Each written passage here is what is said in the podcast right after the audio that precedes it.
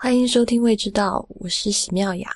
未知道的网址是 i p n 点 l i 斜杠未知道的拼音。我们推荐大家使用播客客户端订阅节目。如果您还不知道用什么播客客户端，请访问 i p n 点 l i 斜杠 f a q i p n 点 l i 斜杠 f a q。如果你想第一时间获得未知道的相关信息，你也可以在新浪微博上关注我们的账号，是 at 未知道播客。我们在 Twitter 上是 at 未知道的拼音。嗯，好，该说的话说完了。今天在线上呢，除了有这个蒋寻以外，还有 经常去其他课、其他节目客串的李如一老师。哎，这个这个礼拜客串的实在太多了。呃，如果大家听过，应该是上个礼拜的，呃。IT 公论的话，大家都应该知道李威老师最近有一次晕倒的事件。嗯，今天呢，未知道也不会聊啊哪一道菜，或者是啊哪一道吃食，我们呢就来聊一聊李如一晕倒的这件事情，以及他为什么晕倒，他到底吃了什么。哎，话说我改名了。哦，对对对，你解释一下你的名字吧，我不知道什么意思。根本的原因是觉得新名字比较帅气，没有什么别的。不鸟万如一。哎，如那你如果碰到了呢不分的人，就变成了不了万如一啊！是哦，这个倒没想到。不，我我是觉得，我我我内心有一个小小的一个想法，就是说，就改名嘛。以前改名好像很大件事。我记得小的时候，很多班上有些同学改名，我们都觉得，首先觉得这个人很有性格，为什么要改名？但很多时候他们是因为就是比如说去算命了，或者说怎么怎么生辰八字或风水什么的不好，他就换了一个名字。然后小时候我一直觉得改名是件很神秘、很麻烦的事情，就是你要各种 paperwork 去做各种这种很繁琐的手续嘛。然后最近不是也有新闻说那个什么有一个人不是要是济南还是哪儿有一个市民给他女儿取名叫什么北雁云一嘛，大雁的雁，北雁云一，对，说不让他那个登记嘛。对，就是他，他就是首先没有跟妈妈姓，也没有跟爸爸姓，而且这个。什么就算是复姓北燕，然后这个名云一。那但是我就在想说，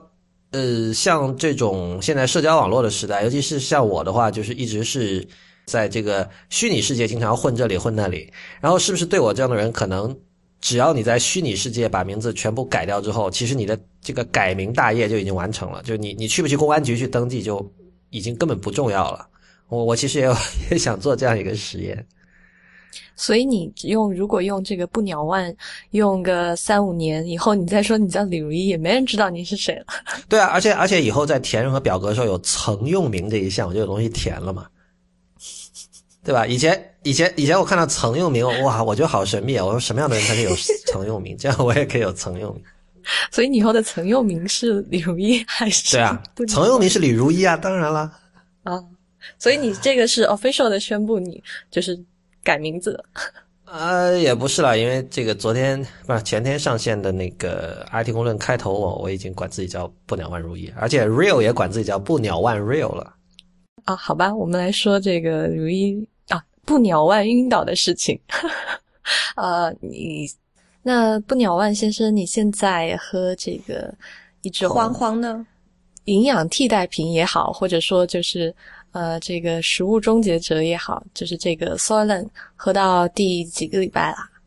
嗯，现在是两个星期多一点吧。啊，你还在喝啊？我在喝，但是不像就一开始是纯 Soylent 饮食嘛，就是就只喝那个东西。现在的话，可能我呃，像今天我只喝了那个，然后还有吃了点水果，但是有的时候我会一天有一餐会是所谓的真正的食物。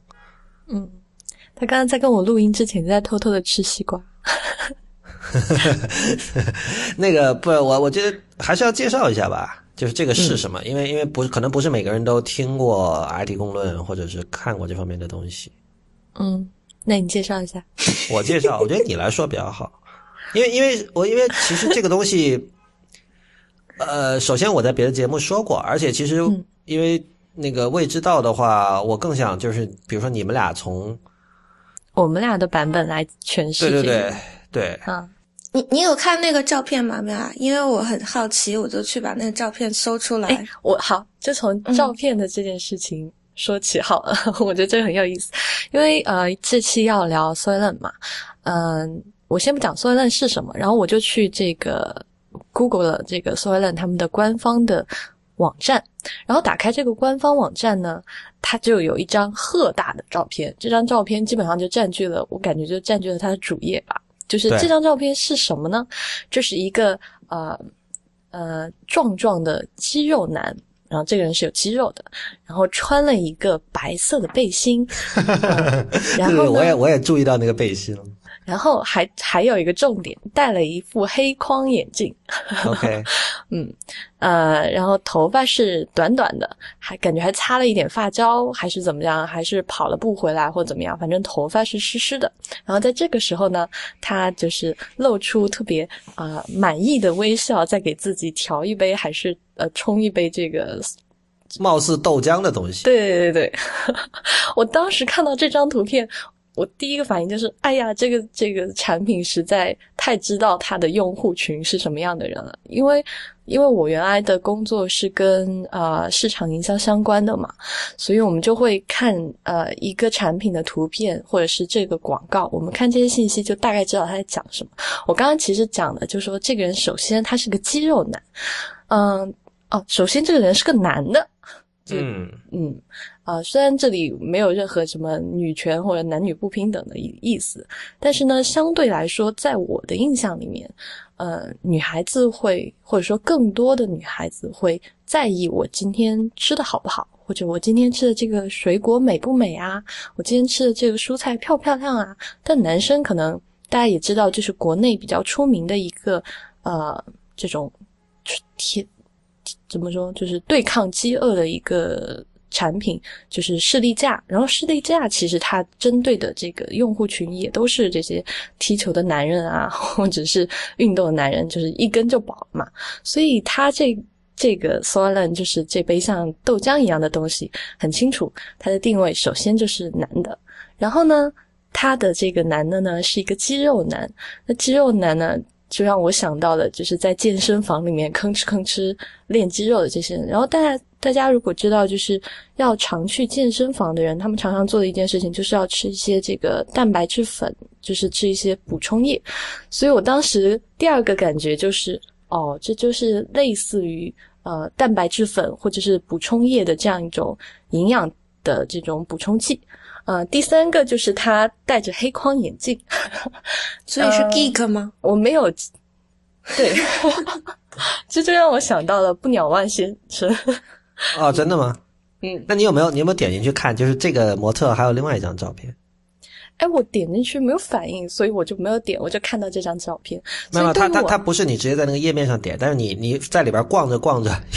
就会看到那还是哦，他那个视频，他首页不是有个宣传视频吗？嗯，那里面有还有还那里面有女模特，然后有这个男模特的另外一张照片，那个也很有意思。不过你先说吧。啊，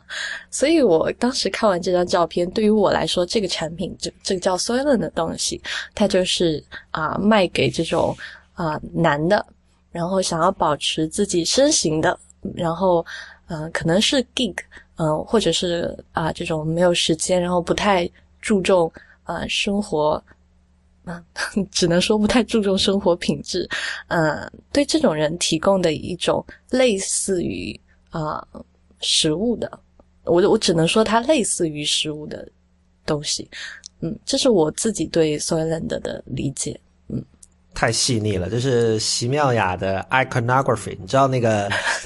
就是就是有有就是呃艺术研究里面有 iconography 这么一项嘛，就是它它其实是把图像当成一种携带信讯息的一种东西，然后来解读，就把各种。比如说名画呀、风景画那东西，其实其实从中就是把把图像当成一种符号来看，而不是传统那种艺术史的方式。我觉得你刚刚就进行了这样的一番解读。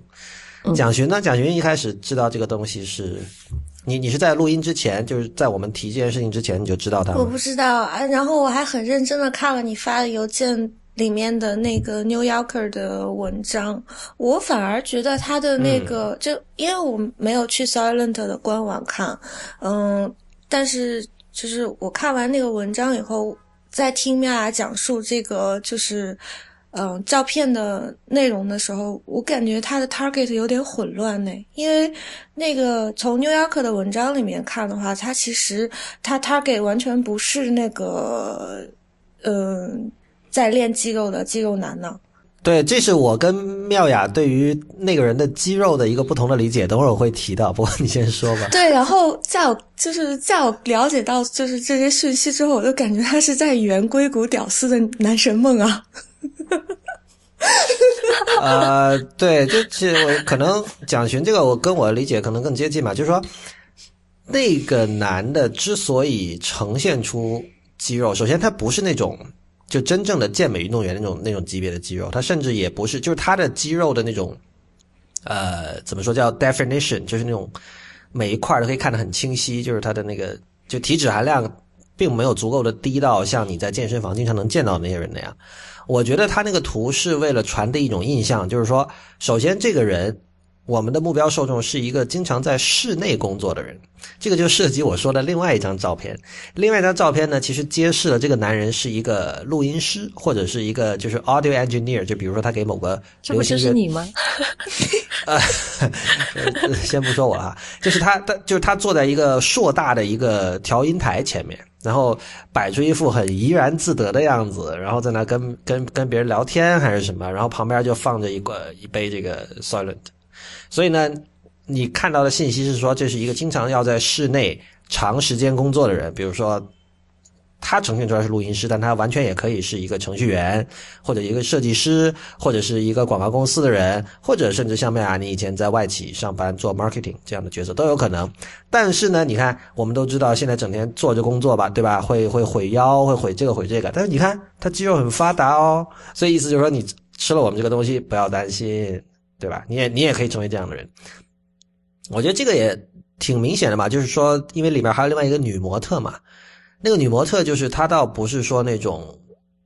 就你你如果顺着这个男人的特征去联想的话，你可能觉得那个女人应该是一个，比如说一个瑜伽女，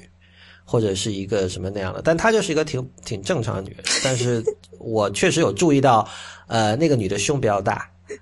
我不知道他是有特意选这样的一种特性来突出自己的这个 这个食物的健康，还是怎么样？哦，但但反正我觉得从 marketing 角度，他们挺成功的吧？就是说我看到这两个 model 之后，我确实你就买了，对，我会比较放心的订购这个东西。然后喝了一周就晕倒了。啊，对，晕倒晕倒这个事情就是。我在 IT 攻略里有讲了，但是后来其实证明是我那个量不够，因为我我是一个很不喜欢看说明书的人，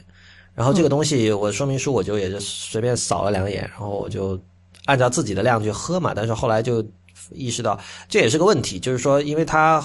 喝这个东西就经常没有饱的感觉，换言之就是身体不会给你信号告诉你什么时候是是够了，对吧？嗯，为什么？因为嗯，纽约客的文章里有写说他。大概是喝了一个 batch，然后他就感到就是无可一加的饱足感，他就问那个那个男生叫什么名字啊？那个创始人，呃，Reinhard。对，这呃，，anyway，他就问那他就问他说：“我刚才喝了多少多少的量？”他说：“大概一百多卡路里。”然后那个一百五十卡路里，一百五十卡路里，他就说他很饱。那你是说你不饱是为什么呀？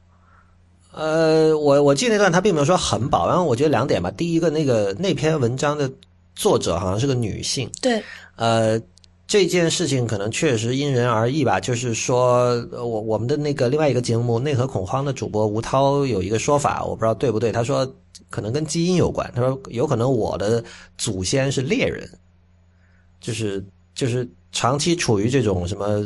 不饱的状态吧，吃不饱的状态。对对，就是就经常得出去打猎什么的啊。那你应该改名叫打鸟万如一。打鸟，哎，这也不错哎。下次要改的时候，二十年之后再改。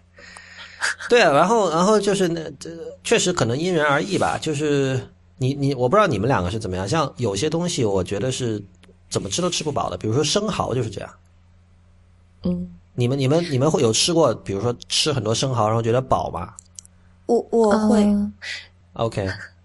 我没有我没有单独吃生蚝的这一餐的经历，一般就是吃完生蚝一定会吃其他的东西。对，但是比如说像那个，如果你吃了已经吃了一些别的东西，然后你再点了一些生蚝，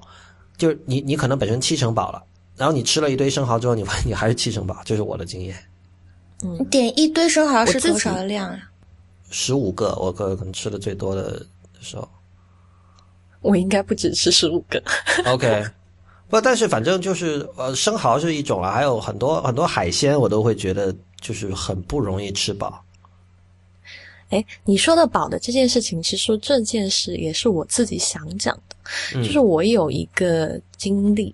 就是如果比如说呃，大家是我吃同样分量的东西，如果好吃的东西，它会更让我有饱腹感。或者说更让我有满足感，但是如果是同样分量的东西，呃，就是同这这个分量，我不知道是应该用热量还是用什么来形容啦，反正就差不多吧。然后如果吃到了难吃了，或者说嗯很枯燥、很无味的这样的食物，吃完以后，我很快我就会觉得自己饿。但是这个饿，我不知道去把它翻译成真正的饿，还是把它翻译成馋，就是大概可能吃了如果这种。我自己觉得特别不好吃的东西，啊、呃，我当场吃饱了，可能两个小时以后，我马上就会在想去寻找新的东西，就是能够带给我，就是让我的这个食欲或者说这个分泌出来的某种什么物质，能够把这个东西压下去的替代品。我我都不用等两个小时，我就从这家餐厅走出来，然后马上就去下一家，就是没没有饱，不会觉得撑吗？比如说你在这家。还是说你在这家吃的很少，还是什么？这就是我跟妙雅，就是我跟妙雅是完全一样。就我看完《Silent》，我第一个想讲的事情就是这个事情。就我觉得，就是饱足感，就食欲，嗯，它不只是就是满足你的饥饿感，然后就是我更多的把食欲理解为一种欲望，就它。的那个饱足感是两个层面的，一个是生理层面的，一个是心理层面的。就你很容易满足你就是生理层面上的饱足感，就你只要维持自己不要再饥饿就好了。那个是，那个是我觉得是是胃的层面上的吧。但是就是心理层面上是一个特别复杂的东西，就你会觉得说那个东西假如它不好吃的话，嗯，不管我吃掉多少，就是。填满了我的胃，我都觉得我没饱，就是有一个深层的欲望没得到满足。这样，我有时候吃东西的话，呃，就是我甚至比如说我吃到特别差的食物了以后，我吃的特别饱，但是我吃完了以后就不开心呢、啊。我我就会说，哎，这要是我要是吃到一碗美味的凉皮，我前面的东西都感觉不用吃了。就是有时候甚至比如说吃到你们刚刚说生蚝，因为我自己很爱吃生蚝嘛。如果我吃六只非常非常好的生蚝，啊、然后我会觉得这个饱足感是远远超过我吃啊、一整个很难吃的这个、啊、国内的什么面包啊之类的，就是。那我不会的，嗯、我觉得，就哪怕很好吃的生蚝，我就会觉得就好像没吃东西，我会觉得很爽。对，就是呃，那不是心理上的，就是纯味觉上的吧？你会觉得觉得很爽，但是会觉得饿，嗯、就是会觉得好像肚子里没有东西。不过我很羡慕你们这种状态，嗯、我觉得这种这种状态是一个很 holistic 的一个一种状态。嗯，就是在属于在如果放到像内核恐慌或或者 IT 公论去聊的话，就可能属于玄学。然后这个就那两个节目的听众可能会觉得这是什么东西啊？这这个这太太不理智了，对吧？这属于那种玩耳玩耳机的人的那套理论。好，我们这个这我们慢慢变成一个玄学节目。嗯，哎，我其实想问你的事情是。就你刚刚录音前不是吃了个西瓜嘛？所以我自己的问题是，你吃这个西瓜，你会觉得它比你以前吃到的西瓜更好吃吗？它有变得更甜美吗？啊，首先我没有吃一个西瓜哈，我吃的是一个超市里那种切好的，放在那种一个小塑料杯子里边的，呃，上面写着是零点零二磅的重量的一个西瓜，就就几块了，拿叉子叉着吃，嗯、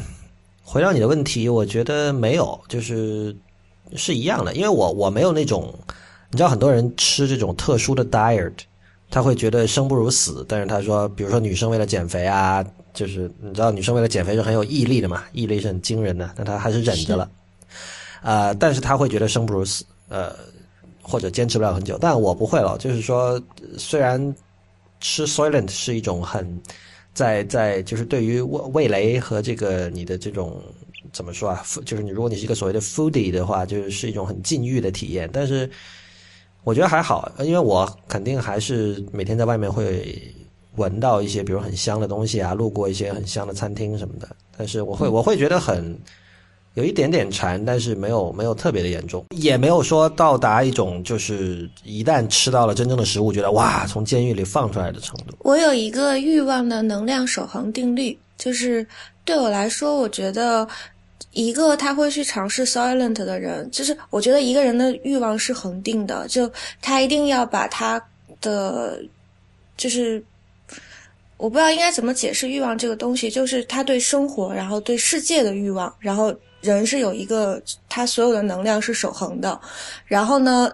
嗯，他一定会去把他的这种好奇、还有创造力，还有他人生的那个 focus 关注点释放在一样东西上面。一个特别爱吃的人，他就是可能将他的一很大一部分的那个欲望就释放在食物上了。嗯，一个会去尝试 silent 的人，我觉得他在他就是生命里一定有就是。比食物让他感觉到，就他更需要 focus 的那个部分，嗯，就是他不会被食物这个东西就是 distracted，他一定会是，就是比如说像我我感觉那个就是那个 silent 那个创始人，他就整个人是就是把他的那个欲望释放在他生命的另一个领域里面了，所以他才觉得就是他。在食物的这个层面上，他不需要那么多的满足了。但是我觉得，一旦就是比如说，他没有了另外的那个 focus，他的那个食欲就会回来的。哎，但你不要忘了，那个《未知道》这个节目是一开始我想出来的，就是说，这你刚才的论述会让听众们觉得我是一个那种。呃，把这个美食这件事情在生命中放的位置很低的一个人，但是这样的人会想去制作一个未知道这样的节目吗？这也是其实一开始在节目开头我想先撇清的一个事情，因为但凡谈到这类特殊的 diet 的时候，就一定会有激烈的反对派跳出来说这个啊，这个人生没有乐趣啊，是吧？说这个这个这食物是人生很重要的乐趣，我我觉得这个我我想把这这点先放在前面，就是我们都承认这点，毫无疑问。而且我我显然不是一个反对美食的人，所以但是但是我们不可能让这个怎么说让论述只停在那里，这样就很无趣了嘛。因为所有人都知道，你如果是奉行这种纯 silent 这种饮食，你会丧失一部分乐趣。但是其实我们要做的就是就是去探讨这个事儿，因为有太多的人。我们现在是正经做一个节目，对吧？但你如果你跟你朋友说，哎，你你知道吗？最近我有一个朋友在尝试那个，往往他们第一反应就像是你拿了一个小锤子敲了一下他的膝盖前面那部分，那个膝盖就腿就弹起来了一样，就肯定是那样的反应。说哇，这样人生还有什么乐趣？我觉得这个其实是一个最无聊的一种反应。然后你刚才说的那个哈，我像那个 s o l e n 的那个创始人 Reinhard，他是那种你知道科技界不是有一个词叫 evangelist 吗？就他，他用一个宗教词来形容那种初创公司的那种拼命向别人推销自己产品的人，因为 evangelist 是指那种福音的布道士嘛。就他听到了上帝的这个好消息，然后我把你，我我把这个消息传递给世人，是这样的一种角色。所以这个科技公司很多科技公司都有 evangelist 这样的一个一个职一个职位嘛。然后就是说，因为你知道一个新技术刚刚出来的时候，其实大部分人是不了解的。这就像那个宗教的布道士，在他们眼里看来，大部分人其实是理解不了呃上帝的这些这些讯息，然后需要我帮他们做一个其实是一个转译的工作。所以其实 rainhart 那个人，我觉得我也是看纽约客那篇报道哈，我感觉他就是自己是完全是用生命在布道吧，就是包括他的我不知道是不是记者的渲染，包括他整个人的形象，包括他的这个呃姿态啊，你像里面有个细节，不是那个记者一开始去。买了一个什么鲜榨果汁嘛，还有九刀呢，还不便宜呢。然后那个整个包装都很漂亮，然后看上去很健康。然后那个 Ray Hart 看着就说：“嗯，他说这个东西真的是像是一个属于上一个世纪的东西。他说这个东西它它的包装在告诉你说它很健康，但是其实这个东西对你的健康非常的不好，就是里边都是糖。当然，我觉得这一点。”应该是一个事实吧，因为我也有在食品工业工作的人，就他也经常跟我讲说，呃，比如说这个你喝的各种所谓的果汁哈，就是美国超市里也有很多那种看上去真的很健康，好像很很 fresh 的果汁，但其实里面糖分真的很多，而且。就他们都会说这些东西确实不健康。最近我在网上看到一张图，有人把那个是一个日本人做的，他把各种这种饮料，包括这个宝矿力，呃，然后还有可乐，还有什么，就把里面的糖分，呃，都就他在每个那个瓶子里装了一堆白糖，那个白糖的量就表示了这里边有多少糖，就是就都很多，就是这样。嗯，所以我觉得 Rain Rainheart 那个那个看法应该是应该是没有错的吧。就是说，你你去现在的很多这个业界生产出来的这些，呃，预先处理好的食品，确实是不健康的。我我印象更深的那个场景是他带那个记者去见他的那些 partners，然后在他那个就是啊，对对对，公公寓里面，然后说有一个那个呃，Harvard 就哈佛的那个毕业生，好像是他刚刚是瘦下来几斤还是怎样，就他描述他们一群人的那个样子，我就。就是我觉得那个布道者的形象马上就出来了，就有一种误入邪教的感觉，就像说这么一群人，然后他们 现在都信这个。对啊，因为你这种东西，你你自己如果你知道，技术公司有个说法说叫吃自己的狗食嘛，就是说意思是说你自己做一个产品，就比如是一个 App 或者一个网站，你必须自己去用它。那这件事情听来很可笑，你会觉得这难道不是明摆着的事儿吗？但就是有很多人。不用自己的产品，所以结果他自己的产品很烂，因为他不知道它有多难用。那我觉得像 Solen 这种东西，如果创始人和团队自己都不吃，那显然就是一个不好的信号嘛。嗯，诶，你刚才讲到不好的信号这件事情，你也讲到就是很多预制食品是不健康的。嗯，我其实是想说，呃，我以前也是在一个食品公司工作。嗯，其实食食品公司里面的我知道的高高管或者是高层，或者是就算是普通的员工，也挺少吃自己的东西的，就是或者说长期吃、持续吃。嗯，之前其实大部分的预制产品的热量都远远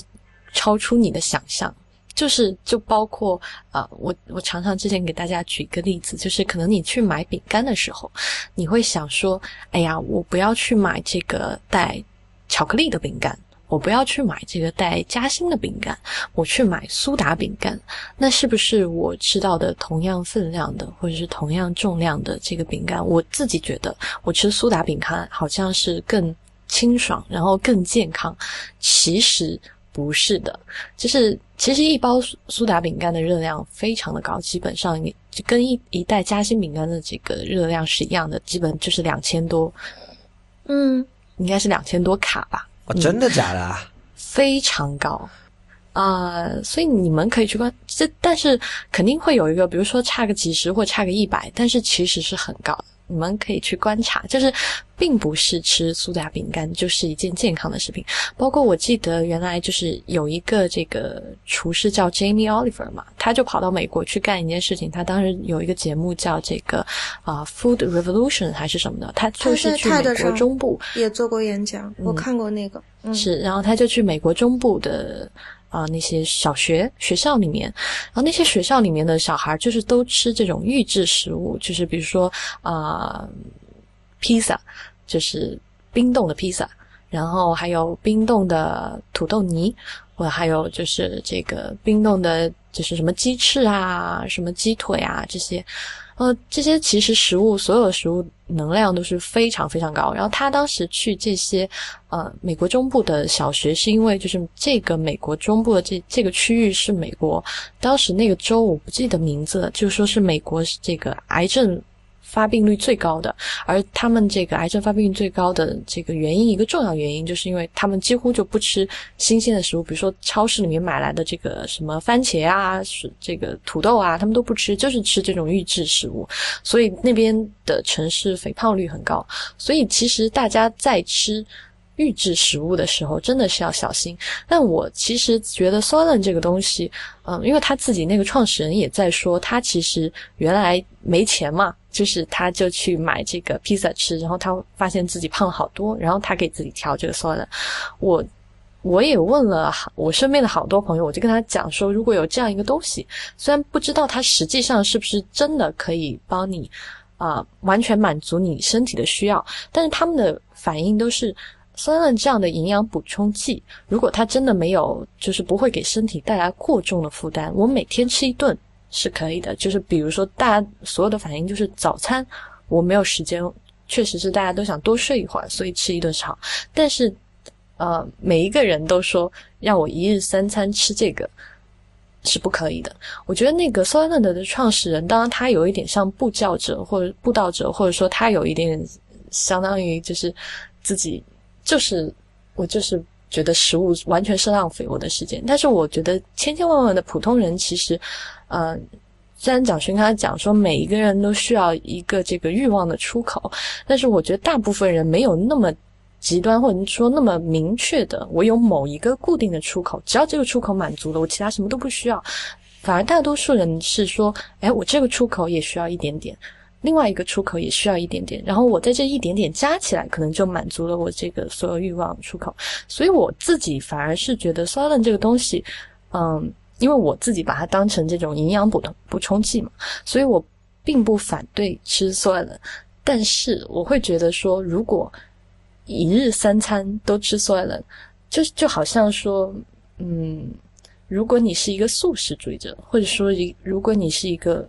中国的这个佛教的信仰者，你一直在吃素，那你就有点接近于这种精神状态了。它可能不是为普通人设计的，也真的很难说它就是啊，因为。那个很多这个文章都会讲说，是不是食物的终结的时代到来了？我倒不觉得。那如果食物的，就是如果肉食的宗教终结时代到来了，那是不是所有的这些佛教的信仰者就早就该说这个话了呢？所以我其实觉得这个 soylen 是可以吃的，或者说所有这种营养替代品，或者是快速解决一餐的这种健康一点的营养替代品。都是可以出现的，但是它就像冲麦片一样，就是早上我冲个麦片就走了，那早上我冲个 soylen 走了也是一样的，但是它不太能解决所有人的这个一日三餐的需求。说老实话，我觉得像 Soylent 这种东西和比如说 Cereal，就是早餐的那种麦片，有什么本质区别吗？就是当然 Soylent 没有区别，我对啊，就是没有区别啊，就因为。啊，因为我会讲说，我会看到，会说我们以前在做做食品的时候，我们都会说啊，我们这个东西除了它是，比如说除了它是一个麦片以外，它还我们还添加了 A B C D E F G 各种维生素，这是我们可能。看起来好像是在卖这个麦片，但是其实我们也会讲说，哦，它是营养的，且我们在麦片上还赋予了你每天所需要的这种维生素或者是膳食纤维。但我觉得 s o l e n 就好像说把麦片换成了豆奶或者说豆粉，就这这瓶固体的东西，然后他告诉你说，喝完这个东西，啊，我们已经帮你准备了 A B C D E F G，就是我自己觉得是一样。对，而且你知道这两种东西它的这个研发过程。呃，在本质上我觉得很接近，但唯一的区别是，Soylent 的研发过程要民科的多得多得多，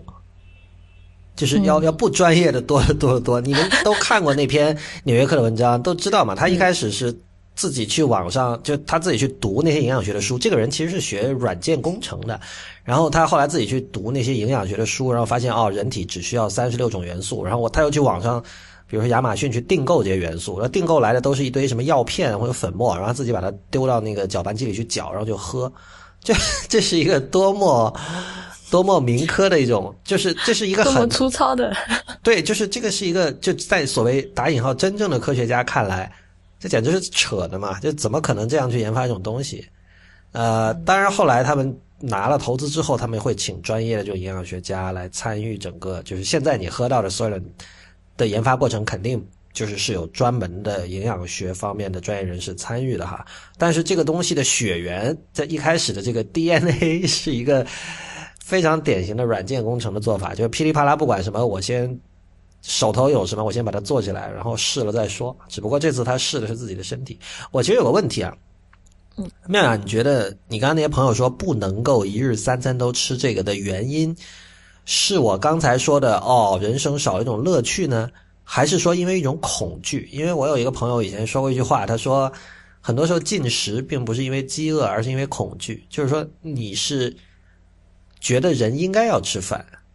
所以如果你有一段时间不吃饭了，哪怕你那个时候并不饿，但是你会怕，你会觉得，因为这个是就嗯。应该说这是进食的社会性的一部分吧，就是为什么别人都吃我不吃，我会不会有问题？有时候你会为了这样的心态去吃，所以像你那朋友会不会不会是因为觉得这样的一种饮食习惯跟现有的社会范式相差的太远，而觉得不能够接受呢？呃，我当时问他们的时候，每一个人的，就是说到一日三餐，如果都要吃这个的。反应就属于啊，那怎么可能？就是我我那么多好吃的东西，我怎么能放弃？所以他们的第一反应，我自己觉得就是他是是前一种食物的，是我说的前一种啊。对，但是你说的第二种就是内心的恐惧，我觉得这个可能我自己觉得是根植在每个人的这个血液里面的，就是但是只是轻重的，嗯，就是比如说你现你现在吃。酸了，你晕倒了以后，你突然发现，就是你根植在你身体里面的这个，呃，就是我不吃东西，其实好像我的身体已经不太能够接受这件事情了。然后你这现在也就开始想说，哎呀，我现在要不要再吃一点？或者说我我这餐到底吃饱没？嗯，我没吃，好像没吃，我就觉得不安全，就是这个就被唤醒了。嗯，啊，就是我觉得这个恐惧是来自于人本身的那个动物的求生本能啊。然后布鸟万先生就是在反他那个求生本能啊，他就是要做一个人类啊。就是啊，这是在做一个人类吗？我以为这是一个，我以为这是一个所谓的叫什么量化自我嘛，quantified self 这样的一个过程。这这个过程。这不是什么新鲜的事情吧？我相信，呃，无论是要减肥或者说健身的这个这个人群，肯定在之前做过很多很多这样的尝试。事实上，那个纽约客那文章也提到嘛，从一九六零年代开始就有这种这种流体食物，就是这做这样的这个实验的人就很多嘛，因为大家会觉得就是说哦省时间什么那套论述跟今天 Solen 想卖给大家那套论述几乎是一模一样的。就就是我的意思是说，就是我们有一个动物性的那个求生本能，然后任何反这个动物性的东西是人的理智跟道德嘛？就如果你用一个那个就是 rationale 去控制自己的话，你就是反自己的动物性嘛？就是你特别想，就是你特别想要说服大家说，因为就是我感觉所有的那个文章，还有所有的就是关有关 silent 的宣传，都是在说他要做。他要成，就是他所有的宣传都是作为一个食物去宣传的，就是他要做一个食物。对。但是我们所有的人都在接触到这个东西的本身的时候，最就是最原始的反应是，它其实是代餐呢。就是他，就是我觉得这是他 marketing 做的成功的地方，因为所有的代代餐在在做营销的时候都宣称自己是一个代餐，就我可以去代替食物，然后就是所以。它在那个概念上本身就，就是说，它它是一个 replacement。然后 silent 最聪明的地方就是他说我不是那个 replacement，我就是食物，就是我跟食物两者不是可以互相，就是我我不知道你们明不明白我在说什么。我明白你的意思，但这里有点绕，因为首先呃，这个这个刚才那个妙雅也提到说这个东西是不是一种呃补充品，营养补充品，就英文叫 supplement。这一点其实 Silent 的人自己很很注意的，要强调说，我不是 supplement。对，他他在对他在网站上，他明确说了，他说我这个 FDA 是对我有认证的，就是这个呃这个 Food and Drug Administration，就美国用来管理这个药品和食品的这个政府机构哈，呃说把他已经把 Silent 定义为食物，是一种 food，而不是 supplement。然后这件事情其实呃我我们其实今天。和明天就前后脚两期节目，那个太医来了和未知和今天这期未知道都会讲这个话题哈。就是如果想了解这方面更加专业的信息，可以去听太医来了，因为我们会有一个营养学的一个一个一个专家来来参与那期节目。那但这儿就很绕嘛，因为就是你看它的并没有一个链接，因为那个 FDA 的网站也非常的糟糕，就是你在上面是查不到 SOLN 的资料的，那么很可能是没有的，因为 SOLN 也没有给出这样的链接。那么我们只能就是相信他们不会说谎，目前是这样的一种状态。然后妙那个蒋勋，你刚才讲到 replacement，我倒觉得他他是强调他是认同说我们是 replacement 的。对吧？sub re replacement 其实就是 supplement 的对立面嘛，因为 supplement 就是说你本来有有一个东西我去补，然后 replace 就是说我原来的东西可以不要了。我觉得这个是就他是把自己定义为 replacement 的，但是这种东西啊，嗯，我觉得就真是纯纯 marketing，就是说，嗯，你看我们已经在这儿就是热烈的在讨论这件事情了嘛，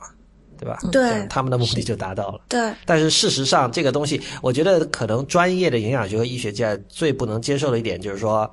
这个东西真的没有好好的测过，因为它是一三年才出现的产品，然后，呃，等于说就好比你做一个药嘛，等于说参与这个 Soylent 的这个实验的人都是志愿者，嗯，然后也没有在没有任何专家指导的情况下，用一种开源软件的那种工作方式，在网上就搭一个论坛，然后大家就去吃吧，吃完了就在论坛上把自己的这个经验体验写下来，然后那个那边这个。做的人就在不断的调，不断的调，然后而且这个他他很多时候他的这种调整其实是无效的，比如说，呃，它是有版本号的嘛，就像软件一样，像最新的这个配方，最新这个配方叫一点四，我现在吃这个一点四，所有 Silent 社群里里的人，甚至社群外的人都会说，哦，我听说那个一点四之前，这个的它的那个配方有个很大的问题是吃了会放屁，会很严重，那么。一点四解决了一个问题，但我可以告诉大家，没有解决，至少对于我没有解决。好，好，又一个这个吃了两周活下来的人。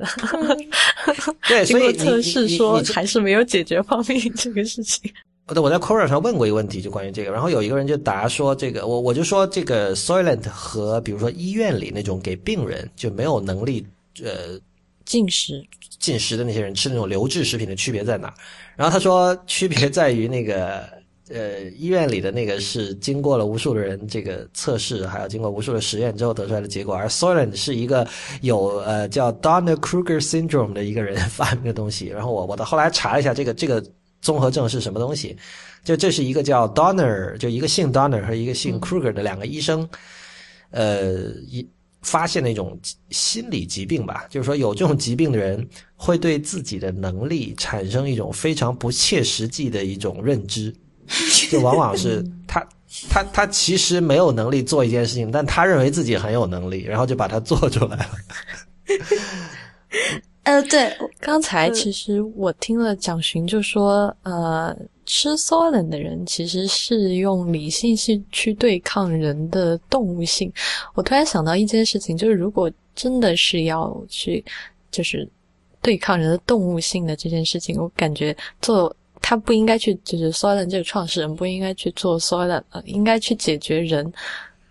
根本就不需要吃食吃东西的这个事情。如果人就是比如说打一针。我就不用吃饭了，啊，我一日三餐，我不要说一日三餐，一日一餐我都不需要了。我觉得这样才是真的说，就像啊，所有的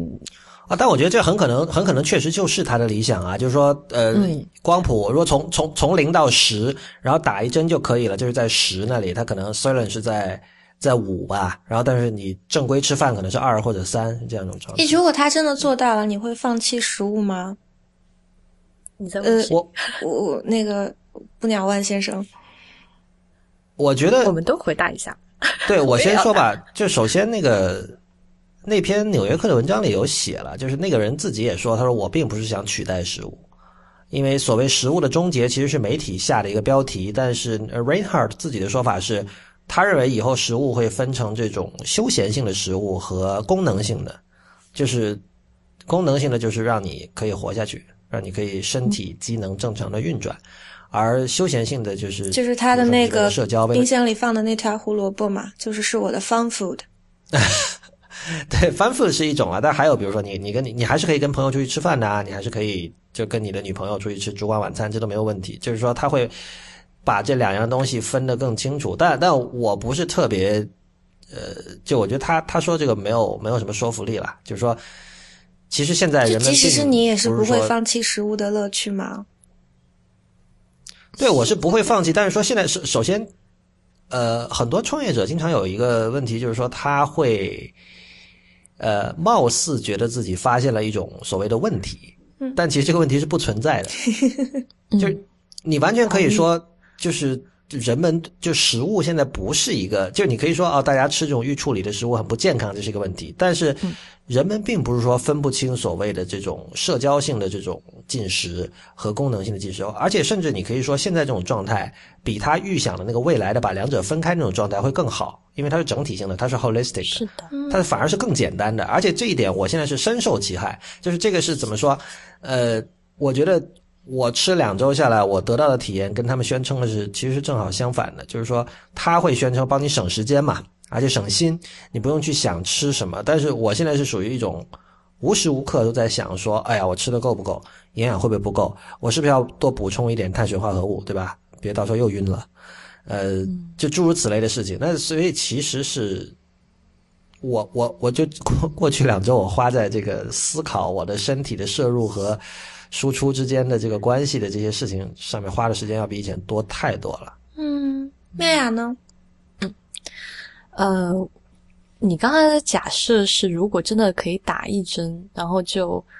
彻底就不吃东西了，嗯嗯是吧？呃，我其实是想说，我我就用一个我看到 Soylent 的报道的一个记者的话吧，就是那个记者他吃 Soylent 吃了一个月，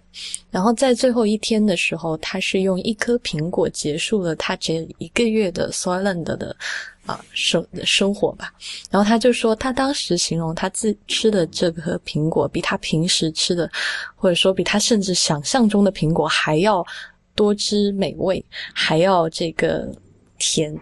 嗯，他就说，如果你讨厌食物，我会让你推荐所有的但是他自己是一个愿意就是沉溺在这个有苹果诱惑的，或者说这个有无限苹美好的苹果可以吃的这个现实世界。其实他用的这个苹果的比喻我很喜欢，因为呃，大家如果就是夏娃吃苹果这个故事，大家都知道，就是嗯，一个现世的诱惑嘛，就好像是一个罪，或者是好像是一个错。嗯，好像这种美好的东西是一个罪，是一个错啊，是一个错。但是我我自己觉得，即使有一天我可以打这样一针，我也不愿意打这针，因为我喜欢这个光怪陆离的现实世世界，我就是喜欢这个有这个有罪的苹果，因为这颗有罪的苹果让我自己觉得我活得更开心。嗯这个跟我在上一期那个 IT 公论说的那个，就是要摄入一定程度的垃圾，我觉得其实是说的是一件事情了。就是可能你用的“光怪陆离”这个词会更好一点，因为我我其实可能是多少在为了追求一种所谓的这种 shock 的效果，我用了“垃圾”这个词。就是我觉得人体无论是精神还是肉体都要，这你就不能太干净，就是你得保持一定的垃圾的摄入量，不然你你这个人会有问题。呃，我觉得你刚才讲到所谓所谓这个苹果对一种 sin 一种罪的象征，而且是 original sin 哦。对对对，以及以及所谓光怪陆离的世界，其实跟我说的垃圾是一回事儿吧？就是说，嗯，呃，所谓的垃圾其实代表着理性的对立面，代表着或者说垃圾的对立面是人想通过理性克服的世界里找出意义，对，对对对，从这个世界里找出意义，然后呃试图去征服这个世界，然后这个世界显得呈现出秩序，在混沌里呈现出呈现出秩序嘛。但是，呃，混沌其实是有时候是相当必要的一种东西吧，而且或者或者这么说，就是秩序。秩序到了极，秩序不可能完全的征服这个世界。我我们只有在一种情况下，其实你你现在我们在这个世界里能够看到的最干净、最井井有条的一个地方，你知道是什么？是苹果专卖店。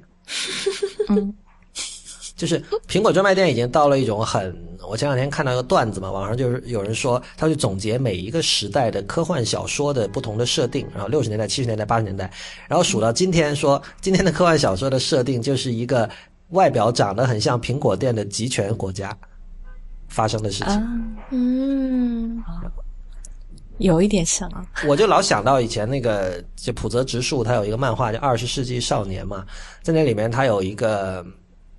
他想象了一个就叫朋友乐园的一个地方，那个那那个东西显然是根据这个现实世界中的迪士尼乐园，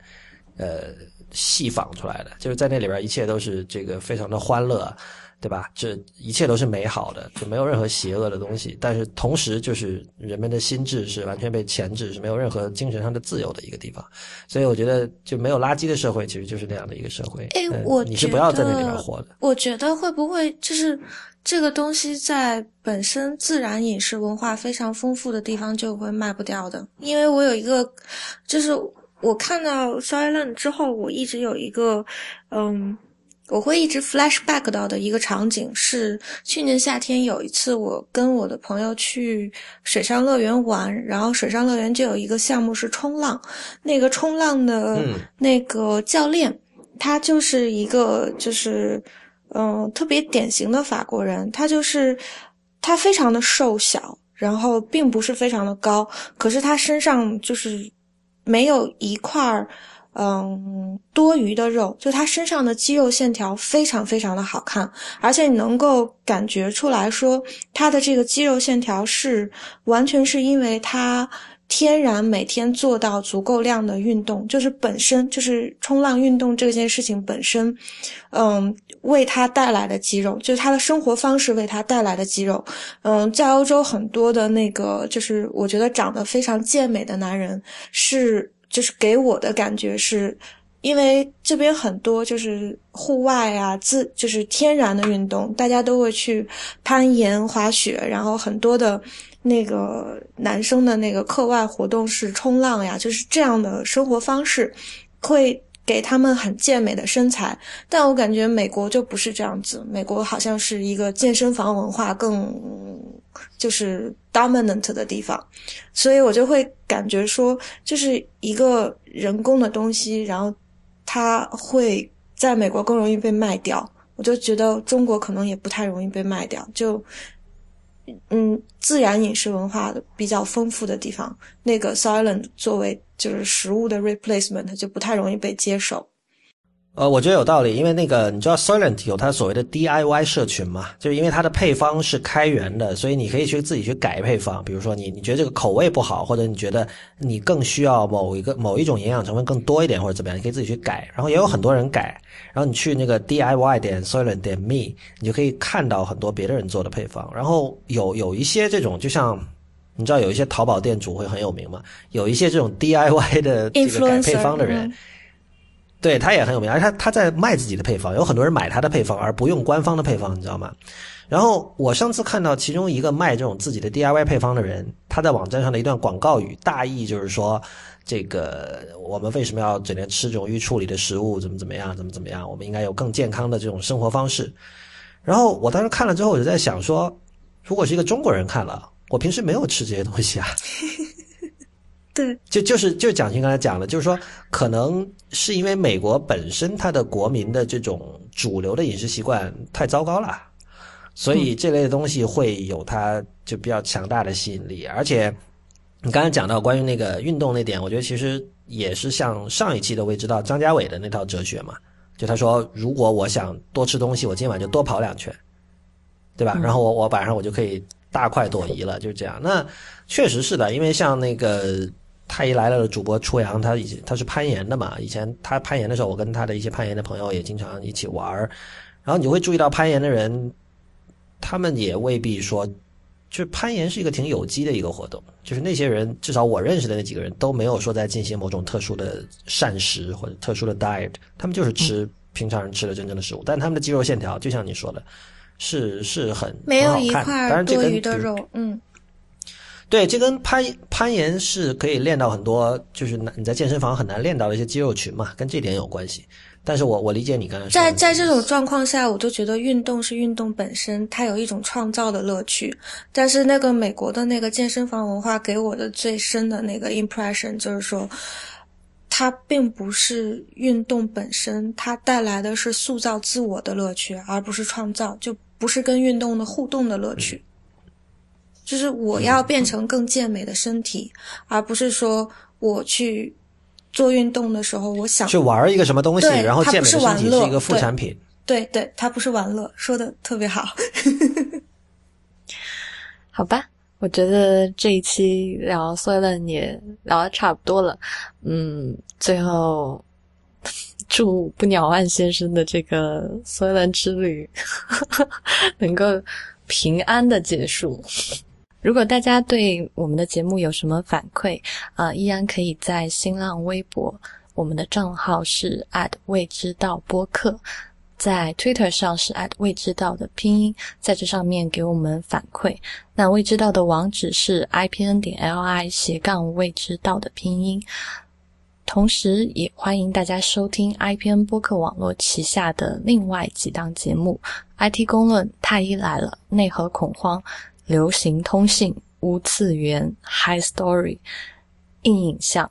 嗯，那我们下期再见了。如果大家听完这期，去吃一颗好的苹果。